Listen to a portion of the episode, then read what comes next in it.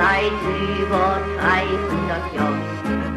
Wir kennen keine Ärger, drum wären wir um den Kopf.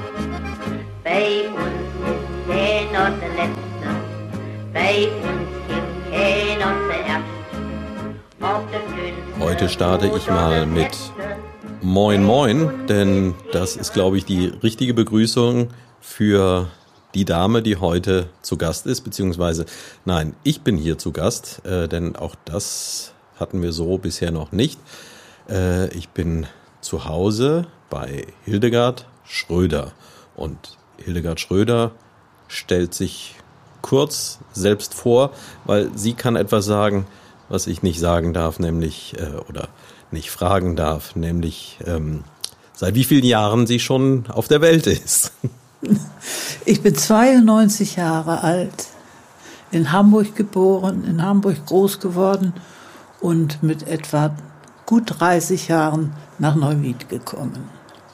Ja, also sie ist geboren in den 20ern, aber nicht in den 2020ern, sondern in den 1920ern, in den wilden 20ern. Und 28. Jahrgang 28. Hm. Ja, und ich erkläre vielleicht noch kurz, ähm, es hat etwas Überzeugungskraft gekostet, dieses Gespräch hier an den Start zu bringen. Äh, und ich freue mich riesig, dass es mir gelungen ist, äh, das tatsächlich zu schaffen. Und äh, um das zu tun, ja, ich, ich hole so ein ganz kleines bisschen aus. Frau Schröder ist ein sehr, sehr wacher Geist. Und ähm, während ich einige Leute kenne, die deutlich jünger sind, wenn ich die auf das Thema Podcast anspreche, dann muss ich erstmal sehr weit ausholen, was es denn damit überhaupt auf sich hat. Sie kannte das Verfahren grundsätzlich, sagt aber, dass sie mit dem Smartphone dann doch nicht so wirklich in der Lage ist. Deshalb habe ich erstmal ein paar Folgen auf CD gebrannt und ähm, hier zur Verfügung gestellt. Und da haben sie reingehört und dann haben wir noch ein bisschen weiter gesprochen und dann haben sie gesagt, na gut, wir probieren's mal. Hm? Ja, ich brauche Mut dazu, den habe ich jetzt. Aber die, äh, die Podcasts, die ich von, wie heißt denn überhaupt der Plural von Post Podcast? Äh, äh, die, also diesen Eindruck habe ich und der war sehr positiv. Dafür bin ich dankbar, dass, dass mir das ermöglicht wurde. Ich habe keine Ahnung, wie dieses Ding entsteht. Also ich habe, bin mit mit dem digitalen Leben eigentlich nicht vertraut. Das ist mir eigentlich alles ziemlich fremd und ich dränge mich dort auch nicht dazu, das alles zu kapieren und, und zu, zu handeln. Das kann ich gar nicht. Aber in diesem Fall mit diesen äh, mehreren Beispielen, die mir gegeben wurden, das hat mir gefallen. Ich habe mich auch mit meinen Kindern natürlich darüber unterhalten und die wussten natürlich viel besser Bescheid. Die haben mir auch gleich erzählt, wo sie überall mit Podcasts arbeiten und wie herrlich das ist und dass nun also die ganze, die ganze Welt voller Informationen ist und das sei wunderbar, meinen meine Kinder beide und ich versuche das auch zu finden, dass das alles wunderbar ist. Tja, ob es jetzt wirklich alles und in jedem Fall wunderbar ist, aber ähm, für mich ist es zumindest insofern wunderbar, ähm, als dass ja, das heute wirklich so, ein so ein Beispiel dafür ist, ähm, dass sich auf diesem Wege nicht nur die großen Geschichten in den Mittelpunkt rücken lassen, sondern eben auch mal die kleinen, ganz persönlichen, äh, weil ich glaube, die gehen viel zu häufig in unserem Leben unter, weil die sind es am Ende, die unser Leben ausmachen. Und ähm, ja, ich selbst beobachte das oft genug, wenn ich so zurückblicke. Dann ist das vielleicht nicht die Irrsinnsreise, die man mal irgendwo gemacht hat, die einem wirklich das Herz aufgehen lässt, sondern es sind oft ganz kleine Begegnungen und ganz unauffällige Dinge. Tja, und dass es heute halt möglich ist, wenn man sich die nötige Zeit nimmt, so einen Podcast zu erstellen äh, und dabei eben auch jemanden zu überreden, der zunächst mal gar nicht wollte. Ähm, das macht mir Freude und ich bin mir sicher, dass auch das wieder ein sehr schönes und spannendes Gespräch wird und ich freue mich über jeden, der hier dabei bleibt und sich mal ein paar Geschichten aus der Historie dieser Stadt anhört. 1900 60 war das, als Sie zum ersten Mal hierher gekommen 61, sind. 61, ja. Mhm. 61. Da war Neuwied noch deutlich kleiner, da gehörte mhm. Heddesdorf und Irlich ja. schon, nee, Irlich auch noch nicht. Heddesdorf schon dazu, aber ansonsten war es noch. Ja, Oberbiber, Niederbiber, das gehörte alles noch nicht dazu. Ja, das kam war erst später. Ein ganz kleines Städtchen war es. Und es war nicht hübsch. Es bestand nur aus Bims. Ja, man sieht's. Äh, also ich erinnere mich, also 1960, 61 äh, war von mir ja auch noch nicht wirklich die Rede. Äh, ich erinnere mich noch recht gut, dass so aus meiner Kindheit, wenn ich hier unterwegs war, dass man sehr, sehr viele Häuser gesehen hat, die unverputzt waren und wo man noch den blanken Bims gesehen hat. Und das ja. war wahrscheinlich 1961 ja. noch deutlich ja. intensiver so. Mögen Sie vielleicht mal kurz erzählen, als Sie zum allerersten Mal hier hingekommen sind? Weiß ich noch genau, weil das auf mich großen Eindruck gemacht hat, denn ich hatte mir das viel hübscher vorgestellt. Ich kam also, ähm, ich hatte ja ein VW, mit dem kam ich also hier an und fuhr dann also da bei Gierender Höhe, wo jetzt dieses, dieses äh, Zentrum ist mhm. zum Impfen. Äh, da kam man, kam man runter von der Autobahn und dann kam man also über Oberbiber, kam man rein in die Stadt. Ne? Ja. Ne? Und ich also mit meinem Auto und der großen Erwartung, jetzt in ein hübsches deutsches Kleinstädtchen zu kommen. Und da war eben alles aus BIMS. Es war, BIMS war damals die, äh, offenbar die große äh, ja, Möglichkeit für das Baugewerbe wirklich viel Geld zu machen. Ne? Es wurde hier also gebaut wie verrückt und äh, überall standen auch, ähm, auch rund um die Stadt herum standen überall große ähm, ja, das waren, waren war alles Bims, das waren alles Steine und die waren da aufgestapelt und äh, wurden dann dauernd abtransportiert, kam wieder ein Laster und hat wieder was, wieder ein Haus gebaut. Und das war also eine große, ja, ich weiß nicht, ob das nun, ob es wirklich diesen, äh, diesen Wohlstand gebracht hat, den es zu bringen schien, das weiß ich nicht. Denn ähm, ich hab, war ja in diesem Gewerbe nicht irgendwie, äh, ich war da nicht zu Hause. Und äh, aber es hat sich dann im Laufe der nächsten Jahre, als ich dann hier wohnte, hat sich manches doch geändert und äh, das Stadtbild hat sich hat sich verschönert, muss man sagen. Es wurde dann netter. Nicht? Es war nicht mehr so äh, ja, so roh und so, so sehr. Ich hatte ja, war ja mit einem Mann verheiratet, der war Rechtsanwalt und der hatte natürlich in seiner Klientel eine ganze Menge von diesen Baumenschen, ja. die, die auch, äh, die also an dieser Entwicklung da mit dem BIMS sehr beteiligt und auch interessiert waren. Und als das nachher aufhörte, als also diese, das waren ja alles die Ausschüttung des, des äh, Vulkans mhm. äh, dabei ja, also na, eben in der Eifel. Äh, das war 12.000 Jahre her und das lag nun immer noch darum. Und dann war es alle. Ja. Und dann kam die Bauwirtschaft hier am Ort, die kam in eine große Krise. Ne? Denn, ja. das, denn dieser, dieser billige Baustoff, der war nicht mehr vorhanden, der war aufgebraucht. Und das hat, ähm, ja, ja, das hat Neuwied verändert. Und mein Mann war durch seinen Beruf da auch vielfach beteiligt an den, an diesen kleinen Tragödien in der Bauwirtschaft, als die, die Bauherren sagten, ich kann nicht mehr bauen, hab, nichts mehr zum Verbauen. Ne? Ja. Das war schon, es war sicher, sicher für die, ich weiß nicht, wie die Neuwieder Bevölkerung sich dazu verhandelt hat, denn mit denen hatte ich noch keinen Kontakt.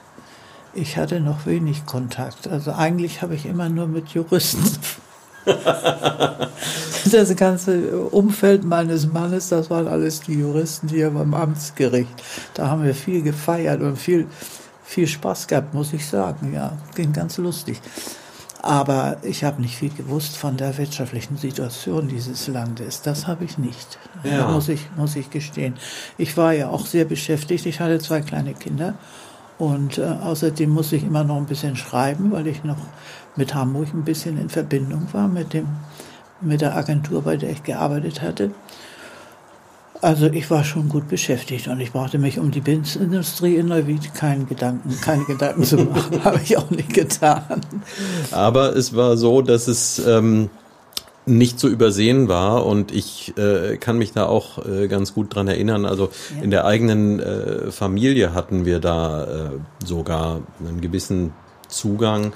Äh, die Familie meines Vaters ähm, ist ja einige Zeit nach dem Zweiten Weltkrieg hier gelandet und ähm, da war diese Wohnsituation ja auch nicht so ganz einfach und es war nicht so ohne weiteres möglich, was zu finden. Ähm, und die haben dann seinerzeit auf halbem Wege zwischen Neuwied und Gladbach äh, sind die untergekommen. Mhm. Und das war nur ein Epizentrum des BIMS-Baus und äh, ringsherum war alles voll, so wie Sie es vorhin geschildert haben, mit endlosen Flächen, äh, auf denen diese Bauelemente und Steine aufgeschichtet waren. Und ja, man macht sich da heute gar nicht mehr so wirklich ein, ein Bild von, wie prägend das zumindest in dieser Zeit yeah. für die Stadt und für die Region yeah. gewesen ist. Ja, ja. Mhm. Aber es hat nicht lange gedauert. Ne? ja, es war wohl die, die Zeit, ich weiß es gar nicht also so ganz 70er genau. Jahre, ne? 70er Jahre ungefähr. Ja, und dann muss es gewesen sein. Ja. ließ es irgendwann, ah. ließ es nach. Aber die Stadt ist erhalten geblieben, sie ist ja. im Anschluss auch noch gewachsen. Ja, ja, ja. Und Sie haben es vorhin schon so ein klein bisschen angedeutet, aber ähm, doch nochmal die Frage, so der Unterschied, wenn man jetzt zuvor in einer Metropole gelebt hat und dann hier in dieses beschauliche Nest am Rhein gekommen ist. Ja, das war schon eine Veränderung, die ähm, ja, ich hatte da vielleicht auch Vorurteile oder denn ich war der Meinung, also das rheinische Blut, das ist nun ganz anders als das hanseatische. Mhm. Ich kannte also das Rheinland eigentlich nur aus dem Radio, wenn diese äh, Übertragungen äh, an Rosenmontag kamen übers, ne, die, ja. Die großen Sitzungen. Und dann, das, ich habe mir das öfter angehört und habe hab mich eigentlich gefreut an dieser Fröhlichkeit. Also wie, die war, das war ja ein lustiges Volk, ne? die mhm. Und äh, in Hamburg sagte man, die Rheinländer, die versetzen ihr Bett, wenn Karneval ist. Mit den Rheinländern kann man sich nicht verständigen, die haben eine Art, das Leben zu leben. Naja, also diese, mit, dieser, mit diesem Vorurteil kam ich ins Rheinland. Und Und ich hatte also von der, von der Leichtfertigkeit des, der rheinischen Natur hatte ich etwas, äh, ja, unfreundliche Vorstellungen. Und ich weiß noch, das ist mir so ganz klar geworden, es war ganz am Anfang, wir wohnten in der Hettesdorfer Straße in einer sehr schönen Wohnung und da ging irgendwas äh, für die Klempnerei kaputt. Ich weiß nicht, jedenfalls der Klempner musste kommen und ich hatte den angerufen und er kam nicht. Er ließ mich einfach sitzen. Und dann nach zwei Tagen oder was kam er dann endlich und dann habe ich ihn zur Rede gestellt und habe gesagt, Sie hätten ja wenigstens anrufen können, wenn Sie verhindert waren. Ja. Und daraufhin sagte der Mann, der Mann, wissen Sie, ich habe gedacht, sie merkt ja, dass ich nicht komme. Und das war für mich also die Offenbarung des rheinischen Blutes. Und dann habe ich ihm gesagt, wissen Sie, ich komme aus Hamburg, das hätte mir in Hamburg nie ein Klempner gesagt. Ne? Unmöglich. So kann man nicht im Geschäftsleben umgehen. Naja, aber äh, ich habe mich dann doch, für, ja, ich habe mich doch mit ihnen ganz gut vertragen, mit den Rheinländern. Aber sie sind eben anders als die Hamburger und diese Zuverlässigkeit, an die war ich nun gewöhnt. Also wenn ich einen Handwerker anrufe, dann kommt er auch. Mhm. Da brauche ich nicht noch hinterher zu telefonieren. Und das ist in, hier in Neuwied nicht, nicht unbedingt zu erwarten. Also da ist man schon etwas äh, legerer damit. Ne? Das erinnert mich so ein klein bisschen an, an ähm, ja, so, so einen Witz, äh, wo ein Mann zu seiner Frau sagt, also wenn ich dir sage, dass ich hier eine gewisse Sache im Haushalt erledige, dann kannst du dich auch darauf verlassen, dass ich das mache. Dann musst du mich nicht alle Vierteljahre daran erinnern. Schön. Ja. Und äh, so ähnlich scheint es dann auch zu sein. Also tatsächlich diese, dieser Mentalitätsunterschied, der, der war spürbar und der war wahrzunehmen.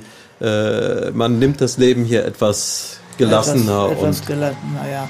Aber andererseits hat mir also dieser, dieser Betrieb um, um, äh, äh, um, die, um den Karneval, also um das, äh, die, diese Feiern, diese Feiern, die haben mich dann doch als Hamburgerin also ein bisschen auch verblüfft, muss ich sagen. Das ist, äh, das war dann nicht so nicht so wie in Hamburg. In Hamburg nannte man das Maskerade. Und das mhm. war so doof. Das konnte man sich gar nicht vorstellen. So doof war das. Na, aber, aber immerhin, Sie, aber Sie haben es so, so ein bisschen erlebt anscheinend, weil ich habe ja selbst lange Zeit in Hamburg gelebt und na, also nicht mal die Kinder im Kindergarten haben da so wirklich mitgemacht. Nö, und nö. Sie kannten aber immerhin Maskeraden in Hamburg. Ich kannte das eigentlich nur von der Uni. Ah. Also unser Seminar, das machte immer so ein Fest, ja. Und das war Maskerade. Da musste man sich maskieren. Mhm. Das tat man dann auch. Und dann fragte der Deschamps, was sind Sie denn heute? das gab es auch in Hamburg. Nee, aber äh, wie das also hier in Neuwied lief und äh, mit welcher äh, ja, mit welchem Eifer das auch betrieben wurde, das fand ich schon irgendwie äh, bemerkenswert und äh, ja, hat mir auch, hat mir auch gefallen. Ich war auch jung, ich war gerade mal 30 Jahre alt. Ja, ich also das, was man gerne den, den Norddeutschen auch nachsagt, ich habe äh, jetzt gerade in, in diesem Jahr ähm, da ein ganz äh, hübsches Foto veröffentlicht gesehen, äh, wo es hieß, äh, dass in Hamburg der Karneval trotz der Corona-Einschränkungen genauso intensiv begangen wird wie immer und man sieht halt den Platz vor dem Rathaus, auf dem halt nichts los ist. Da war gar nichts los. und ähm, tja, hier ist es natürlich schon deutlich anders. Aber das heißt, Sie haben dann auch Gefallen daran gefunden und äh, sind da auch mit reingegangen. Ich bin da Zeit, auch mit ja. reingegangen. Ja, ich war, ich war nun auch, ich hatte noch einen, ähm, eine Verbindung hier. Ich habe, ähm, ich war in Hamburg im im Turnverein von 1813. Das ist der älteste Turnverein Hamburg, in, äh, Deutschlands. Mhm. Und die waren alle sehr stolz auf diesen alten Verein. Und da war ich auch und habe da geturnt und, ähm, und kam dann da in einen Kreis von Frauen rein, die auch so in meinem Alter waren und äh, auch in, meistens in ähnlichen Lebenssituationen. Also äh, nicht reich, aber auch nicht arm und, äh, und äh, ja, immer, immer lustig. Ne? Mhm. Und äh, dieser Verein, das waren, wir waren am Anfang 40 Frauen in diesem Alter. Ich weiß nicht, wie andere Leute darauf reagiert haben, äh, sind, aber äh, wir waren sehr lustig immer. Wir haben viel unternommen. Und dann gingen wir zum Beispiel hier in Neuwied, das war, das war also wirklich, das musste so sein, da ging man ins Enzianstube. Da ging man hin, da gingen wir Frauen, gingen dahin, ohne unsere Männer. Das war für mich als Hamburgerin sehr neu. Der Mann blieb zu Hause. Und wir gingen dahin, wir Weiber, und da wurde mächtig getanzt und nicht getrunken, aber es wurde auch geflirtet, ja. Hm. Und äh, da habe ich also dann auch die, auch ja die weniger, die weniger ansprechenden Eigenschaften der, der Feiernden neu wieder kennengelernt. Die wurden dann auch manchmal sehr frech und dann musste man nach Hause gehen. Ne? Mhm. Aber äh, ich war immer dabei und ja. ich fand das auch schön. Ja. Und das Enzian-Stüberl, wo war das? Das ist jetzt, äh, das ist das Haus, in dem jetzt ein, ein neu, ich glaube, ein Automensch oder, oder ein, was ist da drin? Wenn Sie aus der wenn Sie mit dem Auto aus der Garage von den Stadtwerken, nee, von der, von der Sparkasse rausfahren, tun Sie das manchmal, kommen Sie da mal, dann fahren Sie direkt auf dieses Haus zu. Das ist kein neues Haus, das ist ein altes Haus. In, also war das, ist das dann Das in der äh, Hermannstraße? Fahrstraße. Oder? In der Pfarrstraße. In der Ach, Pfarrstraße. ah, dieser, dieser Ausfahrt. In der ah, ja. Pfarrstraße. Das ist jetzt, da ist jetzt keine, äh, keine Kneipe und, und kein, kein Lokal mehr. Da ist jetzt, äh, sind jetzt irgendwelche Büros sind da. Das ist sehr, sehr modernisiert, das Haus. Ist sehr elegant und, und sehr schick, aber es ist nicht mehr das, das Enzian-Stüberl, das war, das war besser. Und da musste man also am äh, Schwerdonnerstag musste man dahin. ja. Das habe ich alles gelernt. Das habe ich vorher nicht gewusst.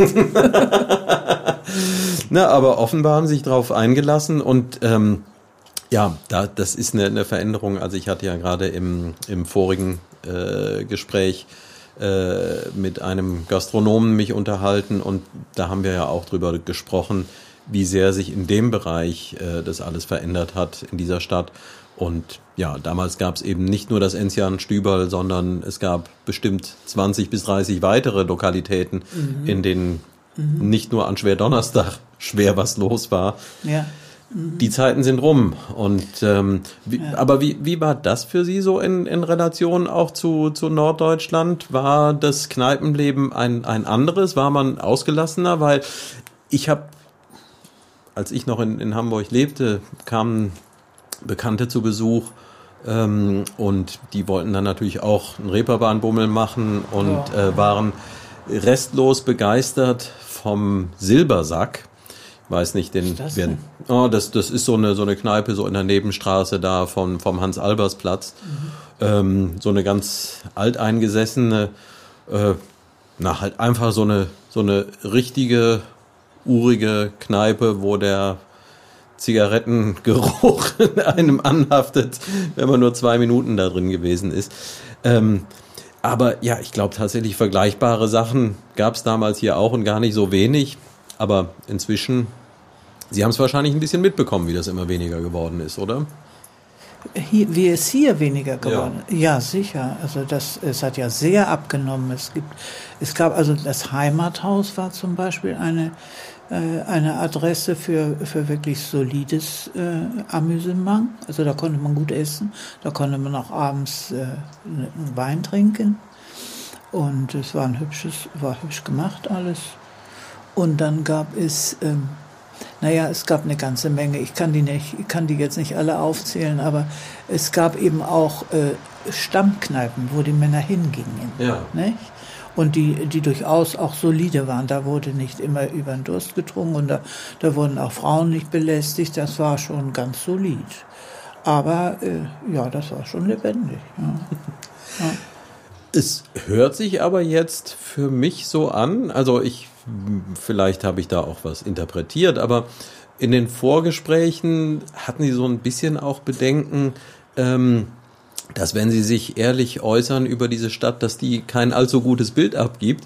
Was ich bisher so von Ihnen höre, ist aber mal abgesehen von den vielen BIMs äh, doch ziemlich versöhnlich. Also so, es, es wirkt nicht so, als wären Sie komplett unglücklich, wo Sie hier Ich gelandet war sind. überhaupt nicht unglücklich.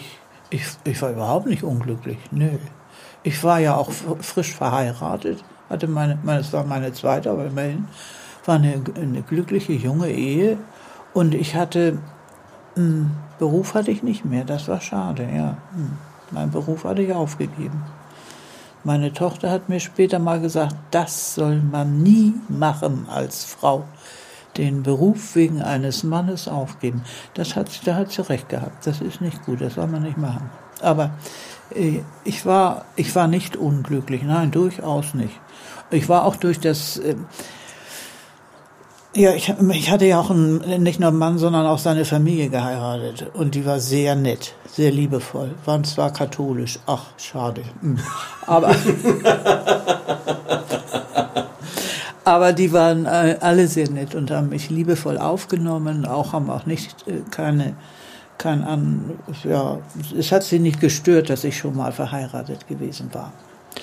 Und auch mein Kind wurde da nett aufgenommen, das war alles gut. Und, und hier in Neuwied hatte ich den eigentlich durch meinen Mann und seinen Beruf hatte ich ein, ein gewisses gesellschaftliches Ambiente. Mhm. Die, die äh, Juristen, die waren ja hier alle in der, im, im, äh, im Amtsgericht beschäftigt. Ja. Und äh, mit denen äh, hockte mein Mann zusammen. Das hat mir allerdings auch ein, wieder ein neues Bild von der Jurisprudenz vermittelt. Die, die, die Anwälte und ihre Klienten, die trafen sich im Café Schäffer, ne? Mhm. Und äh, da schnackten die dann über ihre Fälle und äh, und die Klienten, wenn die das sahen, dann wurden die alle sehr böse und sagten, der verrät mich doch.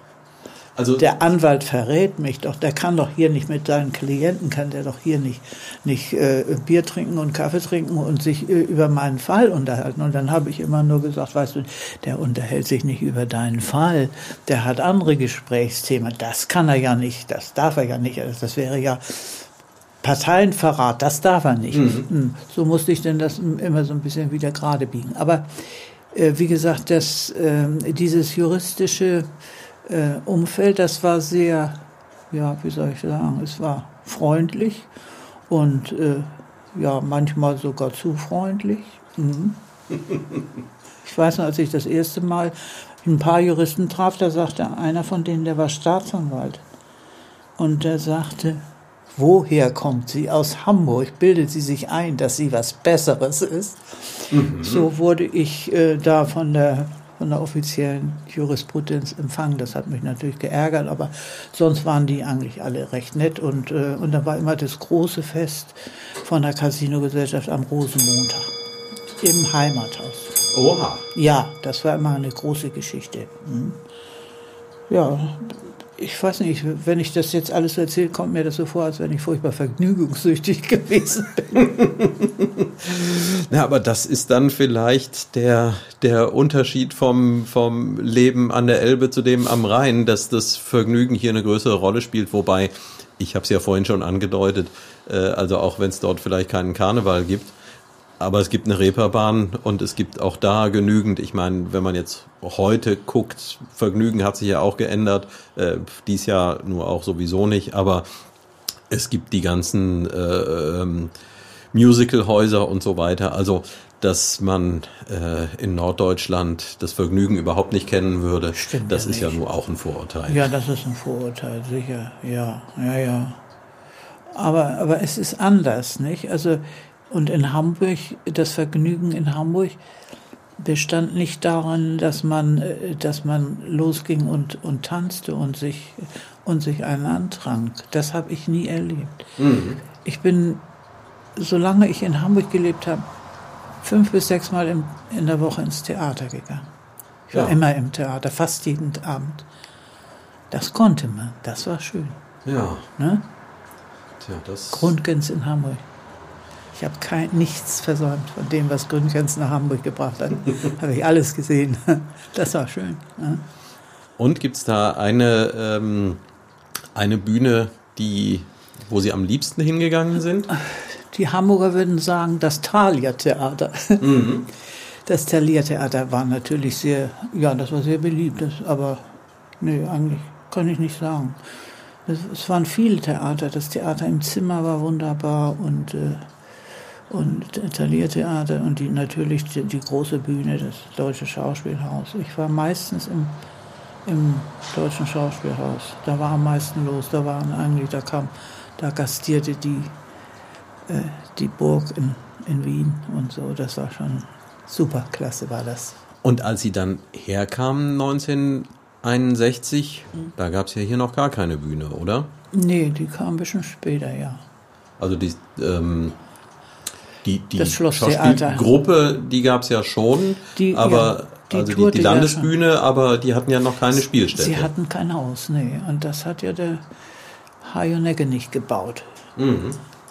Das war der, der Architekt hier in Neuwied. Der hatte also der hatte nicht nur das Schlosstheater gebaut, er hat auch das, äh, alle Theater, alle, alle Krankenhäuser hat er gebaut.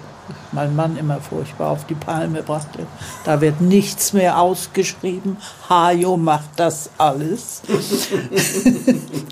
Und das war auch wohl so. Ich weiß es nicht, hat mich nicht aufgeregt. Aber das Schlosstheater hat er gebaut und äh, naja, das Besser als kein Theater, ne? wie, wie war das dann, wenn, wenn Sie so einen intensiven Draht dazu haben? Haben Sie das dann mit ein bisschen Aufregung seinerzeit verfolgt oder haben Sie es von vornherein nicht wirklich ernst genommen, was jetzt so dem, durchklingt? Dem Bau, den Bau des, das war ja im, im Rahmen des Schlosses ist das ja gebaut, ne? Das, mhm. es gehört ja zum, baulich gehört es ja zum Schloss. Ja. Und äh, das hat mich nicht aufgeregt. Ich meine Güte, da, da, da, darüber konnte ich mich nicht auch noch aufregen. nee, das war, das hat man natürlich in der Rheinzeitung hat man den verfolgt, den, die Entstehung des Hauses und man hat sich auch darüber gefreut. Aber es war natürlich auch am Anfang war das auch nicht besonders anspruchsvoll bespielt, dieses Theater. Ne? Mhm. Das hat sich schon gebessert. Ne? Also nach, nachdem der Ulrich Intendant wurde, der hat schon dafür gesorgt, dass auch das, auch, ja, auch das Theaterspielen, dass das also ein bisschen anspruchsvoller wurde. Ne? Das war dann nicht mehr so, so, provinz, so furchtbar provinziell. Ja, und haben Sie da denn dann ein bisschen dem entgegengefiebert, dass Sie zumindest so ein bisschen was äh, also, von, von dieser Leidenschaft äh, wieder wahrnehmen konnten? Nee, ich bin da ab und zu hingegangen, ja. Aber und, und sonst, ich meine, in der Region, zumindest wenn man ja, sich jetzt Richtung Koblenz, Bonn ne? oder Koblenz orientiert. Koblenz, ja. Mein Mann und ich, wir waren in Koblenz abonniert. Wir waren auch in Bonn abonniert. Das ja. war natürlich schön. Das Bonner Theater, das hatte Klasse und da sind wir also immer hingefahren. Ja. ja das war schön, ja. Das war lange her.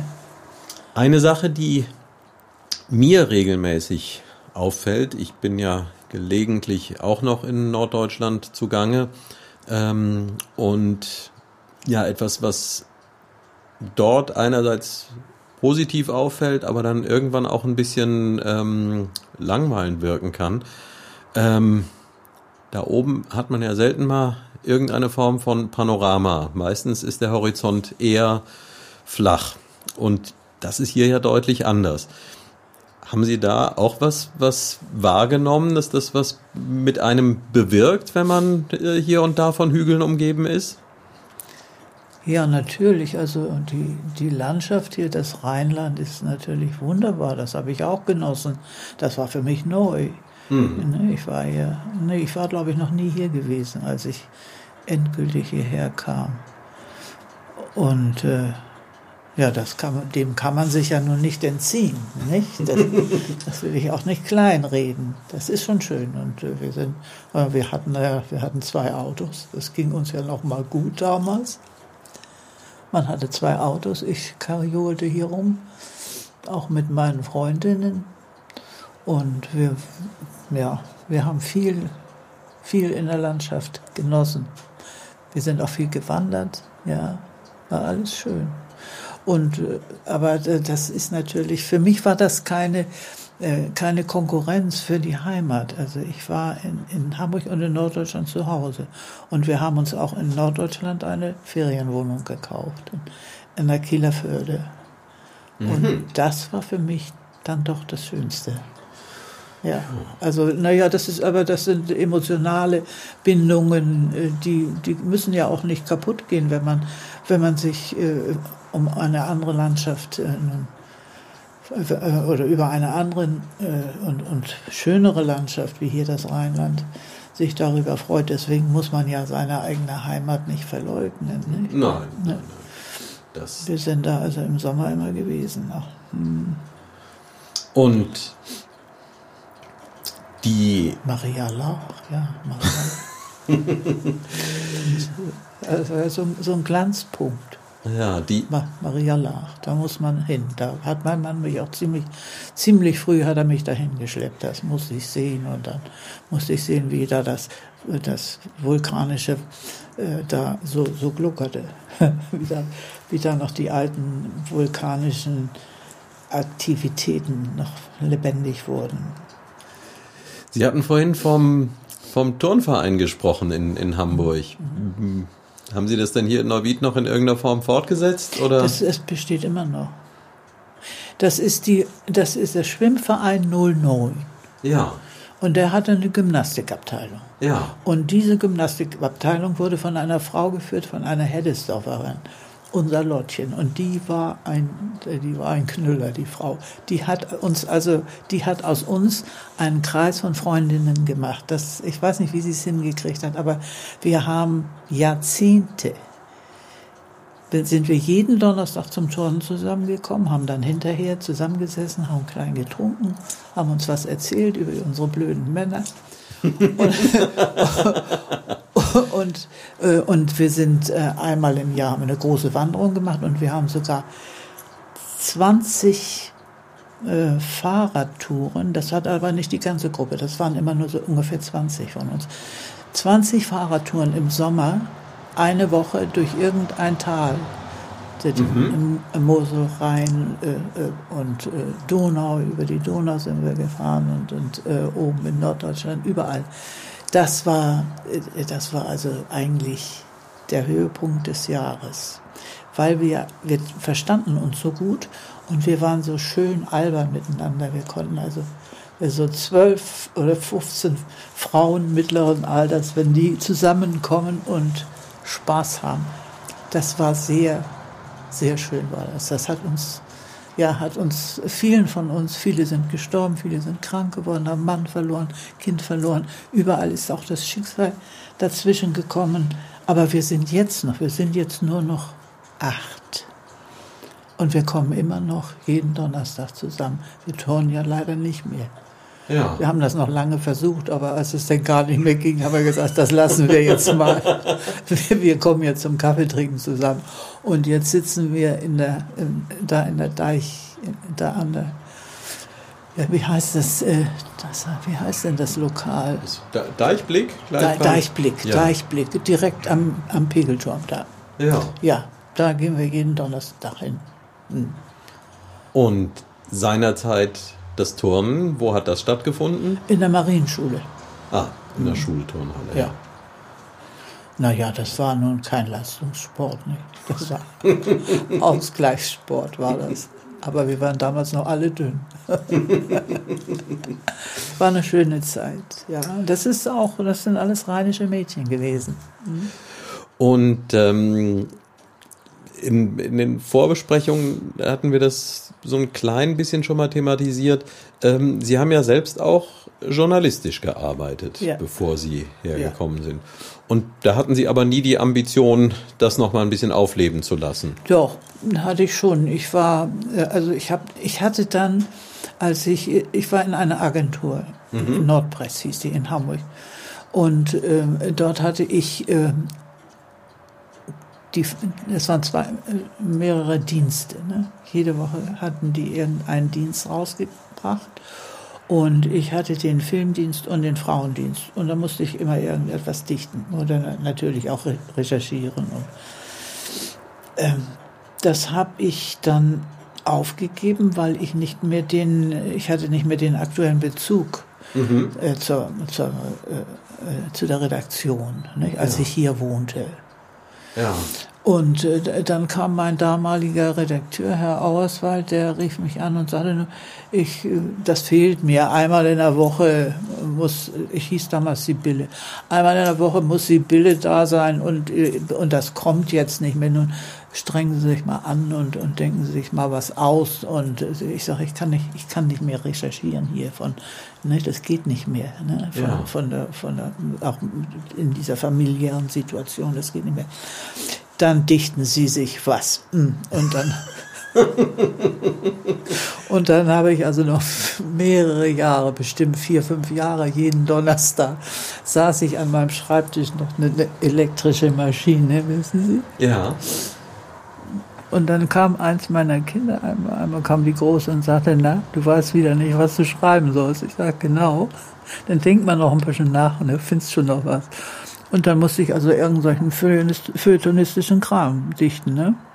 Und das wurde dann auch honoriert. Und das habe ich, wie gesagt, noch, ich habe das ich vier Jahre oder was gemacht. Und dann gingen mir die Themen aus. Es geht nicht, wenn man gar nicht mehr äh, in, de, in diesem, ja, in diesem Flair ist, dann kann man das nicht mehr. Es ging nicht mehr.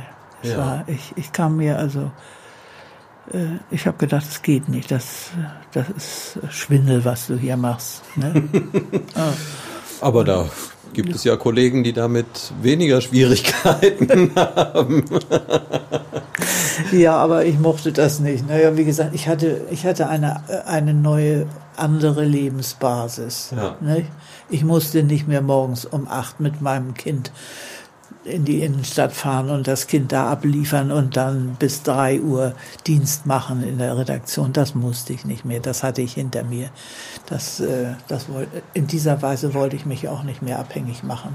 Aber ist es nicht andererseits dann auch etwas, was einem etwas fehlt? Also es, es gibt ja nun Berufe, die man mit und ohne Herzblut tun kann äh, ich glaube, im Journalismus, wenn man da nicht ein bisschen einen inneren Antrieb zu hat, dann wird das dann nichts, nee. da kann man sich schlecht durchmogeln.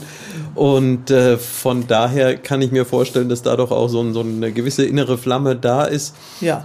Hat die nicht so. dann irgendwann sich mal wieder in anderer Form ein bisschen Weg bahnen wollen? Oder? Ich hätte was anderes schreiben müssen. Da hätte ja. mir was, ich kann keinen Roman schreiben, kann ich nicht. Will, ja. ich, will ich auch nicht. Nee. Also das ist vorbei. Ich bin 92, was soll ich? Ich merkte dann auch, das hat mir der eine Redakteur aus Hannover, dem ich was geschickt habe, der hat mir das auch mal äh, ganz deutlich gesagt. Er hat mich angerufen und hat gesagt, wissen Sie, das ist alles von vorgestern, was Sie schreiben. Hm. Hm. Und äh, da hat er wohl recht gehabt. Ich habe gedacht, hör auf, hat keinen Zweck. Ne? Tja, ja, die Zeiten wandeln sich und äh, man kommt da nicht immer mit. Ich bin aber andererseits nicht so Was sicher. Was machen Sie denn? Sie machen Lokalpolitik. Na, ich, ich mache äh, lokal alles Mögliche. Also ich, ich mache nicht ausschließlich lokal. Ähm, da bin ich eher zufällig dazu gekommen, aber das ist vielleicht auch mit der Grund, weshalb ich diese Frage jetzt vorhin gestellt habe.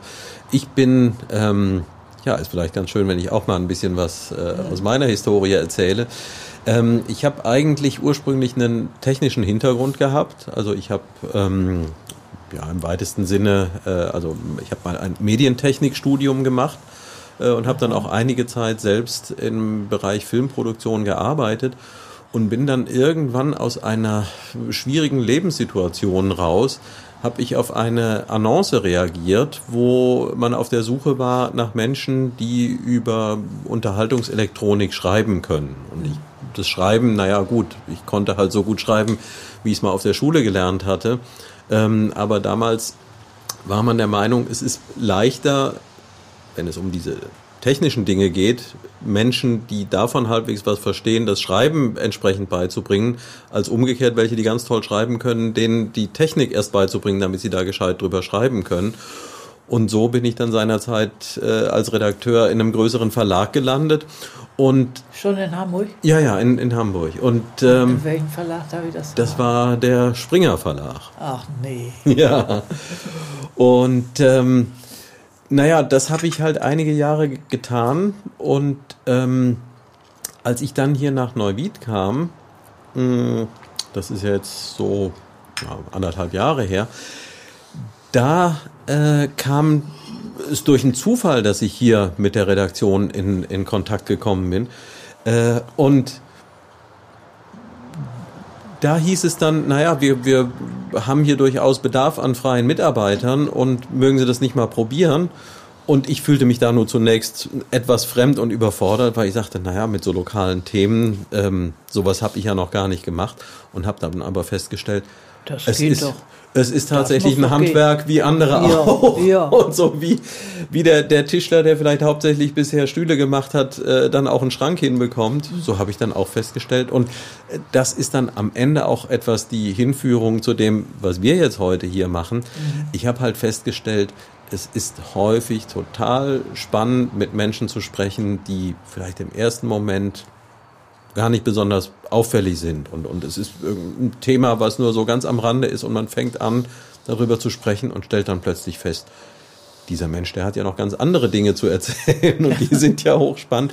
Und gerade jetzt in der gegenwärtigen Zeit, wo ähm, Kommunikation nicht in dem Maße stattfindet, da sind viele so froh, wenn sie mal endlich jemanden haben, der ihnen zuhört und wo sie was erzählen können. Und das war ein bisschen die Hinführung, dass ich gesagt habe, so ein Podcast ist doch die optimale Art und Weise, wie man diese Geschichten auch unter die Leute bringen kann. Weil im Artikel, das werden Sie auch kennen, da muss man immer komprimieren. Da ist von der halben Stunde bleiben am Ende zwei Sätze übrig. Und hier darf diese halbe Stunde eben auch mal stehen. Das ist schön eigentlich, ne? Also ja. ich meine, und sie sie genießen diese diese neue Form der Manu der äh, äh, Kommunikation, ne? Die die ja wirklich ja die die ist toll, ne? Ja. Weil sie so leicht ist, auch weil sie weil sie technisch ja auch keine großen Probleme bringt, nicht? Sondern ja. nicht, dass wenn man das einmal äh, gecheckt hat, wie es geht, dann kann man es machen und dann kann man damit wunderbar arbeiten. Das kann ich mir gut vorstellen. Ja, und es, es wie Sie sagen, es, es hat eine, eine Leichtigkeit, was ähm, äh, ich weiß gar nicht, welcher Verleger diesen äh, Spruch ge geprägt hat. Ähm, dass nicht der, der Leser ähm, schwitzen muss, sondern derjenige, der schreibt, muss schwitzen. Und so ist es ja auch. Wenn es ja. gelungen ist, dann wirkt das nachher am, am Ende so, so flockig und locker, dass man denkt, ach, ist das äh, einfach. Und aber wenn man äh, an der Maschine oder am Computer sitzt, da quält man sich gerne mal. Und, äh, und das ist hier im Gespräch halt einfach, da fließt es und ähm, da vergeht, wie ich feststelle, die Zeit wie im Fluge, denn unsere Dreiviertelstunde, vor der wir beide vorher doch ein bisschen Bammel hatten, ob wir sie rumkriegen, ähm, die kriegen wir rum. Die ist, die haben wir schon rumgekriegt. Schon rum, ich ja. muss jetzt auf die Tube drücken und muss die Frage, ohne die keiner hier rauskommt, die muss ich jetzt hier am Ende noch stellen. Als jemand, der von Hamburg nach Neuwied gekommen ist, äh, hatten Sie ja sicher von Anfang an den Blick des Zugezogenen und mit jemandem, der jetzt, Moment, jetzt muss ich gerade mal nachrechnen, das sind dann von 1960 bis heute, das sind ja 60 Jahre, die Sie hier verbracht haben. Was ist denn von heute her für Sie persönlich der Ort, der Ihnen hier in oder um Neuwied am allerbesten gefällt? Ach, das muss ich dann an der Qualität des Ortes, muss ich das. Wo, wo Sie sich am wohlsten fühlen. Ja, das ist schwer zu beantworten. Es könnte Ihr Garten sein, aber. naja, nö, nö, nö, so lieb ist er mir noch auch wieder nicht. Dass er das Liebste ist, nee, nee, das ist er nicht. Aber ich denke eben, äh, man kann das dann eigentlich nicht beantworten, ohne an die Menschen zu denken, die damit in Verbindung stehen. Ja. Ich kann nicht, ich kann nicht, könnte nicht sagen, also ich bin am liebsten äh, äh, in meinem Garten und, und würde nicht und würde meine Kinder vergessen. Äh, das ist überhaupt, also die familiäre Bindung, die wird ja dadurch eigentlich kaum berührt. Ja. Also das weiß ich nicht, was ich da antworten sollte. Ich weiß es nicht. Hm. Dann.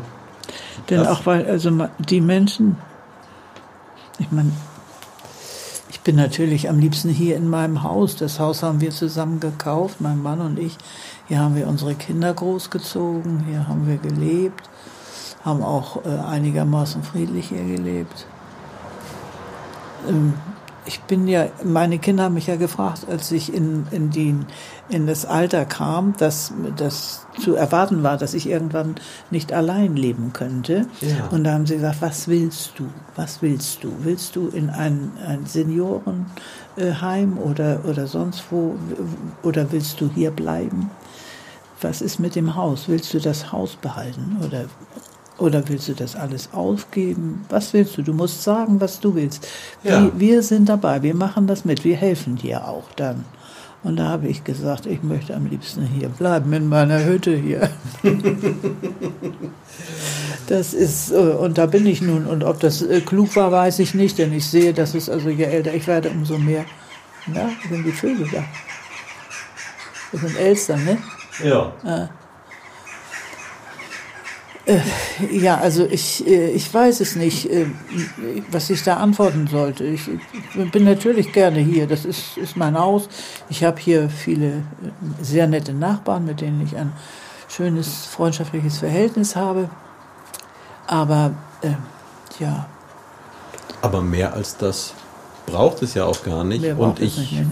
Finde tatsächlich das, was Sie zu Eingang gesagt haben und das vielleicht gerade auch aus dem Mund eines Menschen, der schon viele Jahre unterwegs ist, ähm, wenn da die Menschen und die Begegnungen das Allerwichtigste sind äh, und auch wichtiger als die Orte sind, dann ist das vielleicht gerade die wunderschöne Aussage, die aus, aus der jeder für sich selbst auch ein bisschen was mitnehmen kann und gucken kann, ja, was, was macht wirklich die, die Qualität des Lebens aus?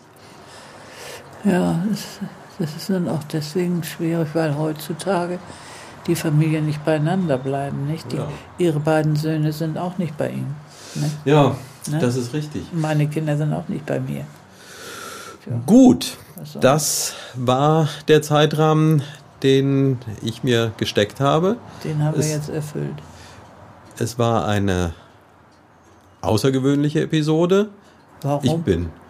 Ähm, Ich bin weil eine total normale Person. Ja, aber es war ein besonderes Gespräch. Das Ja. ähm, wird sich zeigen. Ich hoffe, dass viele Freude daran haben werden, so wie ich Freude daran hatte. Als erstes wird nochmal Peter Dümmler von Merlin Sound etwas Freude haben, weil wir haben hier ganz äh, Corona-konform äh, auf Distanz und mit offenem Fenster gesprochen. Von daher wird man im Hintergrund ein bisschen Verkehrslärm hören, aber wir sind hier in einer ruhigen Ja, Gegend. aber es ist Ich glaub, das geht. ne? Ja, Ja. das war sie, die 24. Episode des Neuwied Podcasts Jedern Ferscht. Es hat mir viel Spaß gemacht, mit Hilde Schröder zu sprechen und hier ein paar Einblicke in 60 Jahre Neuwied zu bekommen. Und in zwei Wochen geht's dann wieder weiter mit der Jubiläumsausgabe. Bis dahin, tschö, Sölte Klasens Rainer. Über 300 Jahre. Wir kennen keine Ärger, drum wären wir um den Kopf. Bei uns ist keiner der Letzte, bei uns gibt keiner zuerst. Ob der Dünnste oder der Fetzte, bei uns ist eh jeder fern.